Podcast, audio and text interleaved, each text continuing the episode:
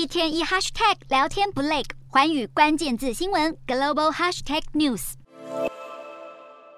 中东欧国家在二零一零年代初期曾与中国建立紧密合作关系，当初看准的是中国经济成长快速，还成立了中国中东欧国家合作机制，成员包括波兰、匈牙利、罗马尼亚等十七个欧洲国家。不过，随着近期乌俄战争爆发，中国对俄罗斯入侵乌克兰始终保持沉默。中东欧国家的反弹越来越强烈。其实，中东欧国家对中国的反感早在乌俄战争爆发前就已经开始酝酿。他们逐渐意识到，中国宣扬要扩大投资的说法，最后都沦为纸上空谈。而在美国前总统川普的呼吁之下，许多国家开始陆续禁止使用华为 5G 设备。随着中国和东欧的友好关系逐渐消退，立陶宛更在2021年开出第一枪，宣布退出中国中东欧合作机制。拉脱维亚和爱沙尼亚也在隔年跟进，据传捷克则会是下一个退出的国家。这样的立场转变，可能促使欧盟的对中政策转为更加强硬。中国先前因为香港和新疆人权的议题与欧盟的关系陷入紧张，如今中国在乌俄战争下继续和俄罗斯保持友好，恐怕会促使中东欧国家的反中情绪恶化。分析认为，这个情况将影响欧盟对中国采取更强硬的立场。